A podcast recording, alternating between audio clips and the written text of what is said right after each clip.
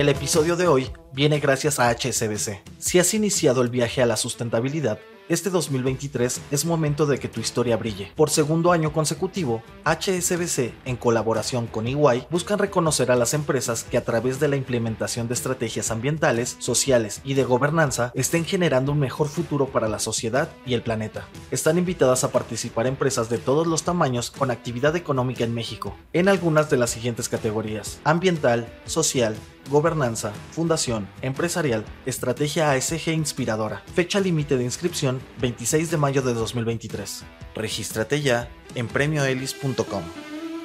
Muy buenos días. Bed Bath and Beyond se acoge al capítulo 11, que la llevó al borde del precipicio. En México, TV Azteca se rodea de abogados y en Sudamérica, Alsea está viendo una mina de oro. Y además, los despidos continúan en el terreno de las apps y hasta en la consultoría. No olviden hacer clic en el botón de seguir del podcast, activar la campana para que puedan recibir cómodamente la alerta de un episodio nuevo cada mañana. ¿De qué estamos hablando? Bed Bath and Beyond no lo logró. La cadena de tiendas especializada en la venta de artículos para el hogar se acogió al capítulo 11 de la ley de quiebras en Estados Unidos este fin de semana, luego de meses intentando reestructurar su deuda. Les platicaba a principios de abril que la empresa con sede en Nueva Jersey tenía los días contados para conseguir efectivo y además convencer a los proveedores que no dejaran de surtirle. Recapitulando rápidamente, la crisis de Bed Bath and Beyond involucra la débil adaptación a las ventas en línea frente a otros fuertes competidores como Walmart o Amazon, sobre todo después de la pandemia. También ventas en picada por problemas de inventario y poca liquidez, no solo para mantener vivo el negocio, sino también para hacer frente a sus obligaciones de deuda.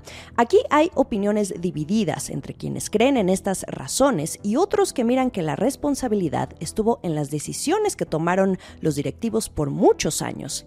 Y en un momento iré a ello, pero continuando con la línea del tiempo, vino entonces en 2022 la opción de hacer más chica la operación, recortar costos. Se cerraron al menos 150 tiendas y el despido del 20% de los puestos de trabajo ya se empezaba a llevar a cabo. También esto mientras se hacía un plan de reestructura que involucraba un préstamo de 375 millones de dólares.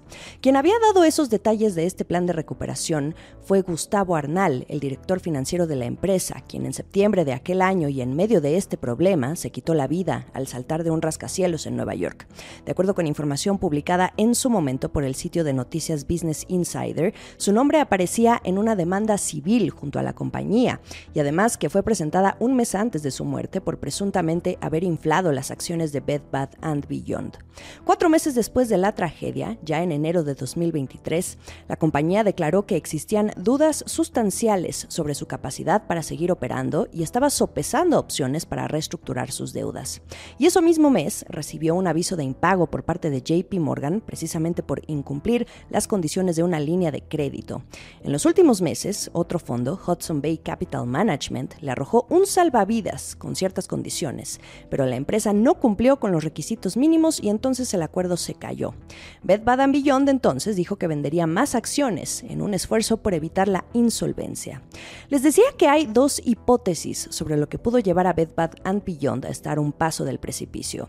Bloomberg publica que más allá de no poder ganarle a Amazon, según proveedores, analistas y antiguos directivos y empleados, la empresa es en gran parte responsable de su propia ruina, mandando señales desde hace 10 años y con diferentes directores al mando, por ejemplo, gastando tiempo y dinero comprando empresas que terminaron por fracasar, también gastando en la recompra de acciones en lugar de invertir en una infraestructura logística que los hiciera competir fuertemente con otros retailers y optando por reducir y vender sus productos bajo marca propia, en lugar de darle espacio a otras marcas de renombre. A los clientes no les gustó y se fueron por otras opciones. El 26 iba a ser un día clave porque Bed Bath and Beyond debía presentar su informe anual. Estoy hablando del 26 de abril y en este debía definir si sigue siendo una emisora confiable, pero se adelantó esa solicitud de acogerse al capítulo 11. Hoy la deuda de Bed Bath and Beyond es de 5.200 millones de dólares y esto supera al valor total de sus activos. Lo que también está en juego son los puestos de trabajo de miles de empleados, incluyendo también sus planes de jubilación y por supuesto las liquidaciones por despido. La pregunta es si en el caso de que la empresa baje definitivamente la cortina, ¿qué tanto le dolería al sector y por supuesto también a los consumidores? Quizá muy poco porque mientras las tiendas siguen perdiendo terreno, otros competidores rápidamente se van a ganar a esos clientes que tenía Bed Bath Beyond. Estoy hablando de Target, Walmart, Home Goods y la propia Amazon. Relevos. En México, a un mes del conflicto con un grupo de acreedores por el impago de intereses de un bono que involucra una petición para que la empresa incluso se someta a un proceso involuntario de quiebra en Estados Unidos, TV Azteca anunció el viernes 21 de abril un cambio en la composición de su consejo de administración.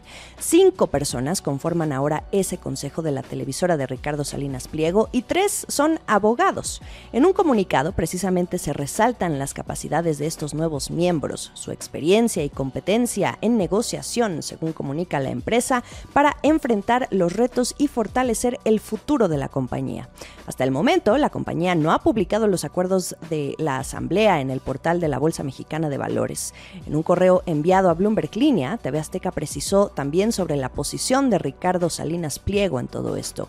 El empresario se mantiene como fundador y presidente honorario vitalicio del Consejo de Administración temporada de reportes. Una empresa mexicana que pone más atención hacia el sur es el emporio de la familia Torrado. Alsea, la operadora de restaurantes y controladora de la marca Starbucks en México, va a comenzar operaciones en Paraguay. Este país se va a convertir en su quinto mercado en la región de Sudamérica, luego de Argentina, Chile, Colombia y Uruguay.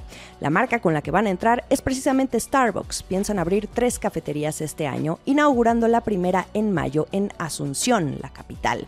Ya desde septiembre, nos había dado al CEA un adelanto de sus intenciones de adentrarse en Paraguay, pero no tuvimos más detalles hasta ahora, que presentó sus resultados al primer trimestre del año. La jugada de Alsea en América Latina es importante porque en los últimos años, donde la hemos visto diversificarse, es en Europa, donde incluso por un tiempo sus planes de crecimiento se vieron truncados por la pandemia. Sin embargo, se ha ido recuperando y poco a poco se ha visto más confiada a la hora de desplegar su capital.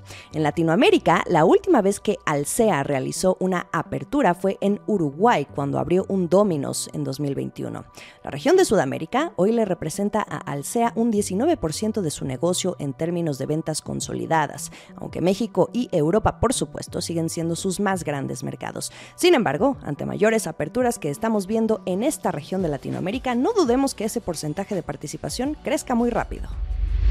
El último sorbo. Noticias un poco agridulces por todos lados en el ambiente corporativo. Más despidos. Las dos últimas que sabemos ahora son Lyft y la consultora Deloitte. Vamos primero con la empresa de transporte vía aplicación. Planea recortar 1.200 empleos mientras tiene dificultades para alcanzar la rentabilidad y competirle a Uber. Estamos hablando de un recorte que afectaría al 30% o más del total de los 4.000 empleados que tiene Lyft. Este es un recorte muy grande si tomamos en cuenta que el último que anunció el año pasado solo involucraba unos 700 puestos de trabajo. Esta es una primera gran movida, de hecho, del CEO de Lyft, el nuevo CEO de Lyft, quien es David Risher. Llegó con todo en su primera semana de trabajo y será el próximo 27 de abril cuando los trabajadores conozcan su destino. En un día de despidos es común que la empresa pida a los empleados trabajar desde casa para conocer su situación o digerir la noticia. De hecho, también vimos que Meta lo hizo la semana pasada. Triste para quienes pierden su trabajo, doloroso en Lyft, pero son medidas naturales desde la mesa de toma de decisiones para sostener un negocio. Por eso, a los inversionistas de Lyft en bolsa, por el contrario, les cayó bien la noticia y las acciones de hecho subieron el viernes 21 de abril tras conocerse esta noticia. Y ahora pasando al terreno de la consultoría, Deloitte también va a recortar 1.200 empleos, pero solo en Estados Unidos y esto ante una desaceleración que están viendo del negocio. Se evitó precisar en qué parte específicamente están viendo esto. Pero bueno, los despidos le representan a Deloitte el 1.4% de su plantilla. Si lo comparamos también con otros despidos que han llevado a cabo empresas del mismo ramo que Deloitte, es decir, la consultoría, el recorte es menor, por ejemplo, al de KPMG con el 2% de su plantilla, este, esta ronda de despidos que anunció en febrero. También tenemos a Accenture, que estará recortando el 2.5% de su plantilla total, y Ernst Young, que dijo que el 5% de sus trabajadores estadounidenses perderían su empleo. También tenemos a McKinsey, que está reduciendo su plantilla en unos 2.000 de trabajo, uno de los mayores recortes en toda su historia. Feliz inicio de semana. Hoy tenemos el dato de inflación quincenal en México en estos momentos a través de bloomberglinea.com. Pueden conocer si la tendencia a la baja se mantiene o vuelve a haber un repunte en los precios. Estamos en Twitter para platicar, arroba la estrategia MX y a mí me encuentran como arroba Jimena Tolama. No se olviden tampoco que estamos en Instagram y YouTube. Que sea un feliz lunes para todos. Esta fue la estrategia del día, escrito y narrado por Jimena Tolama, producido por Arturo Luna y Daniel Hernández. Que tengas un día muy productivo.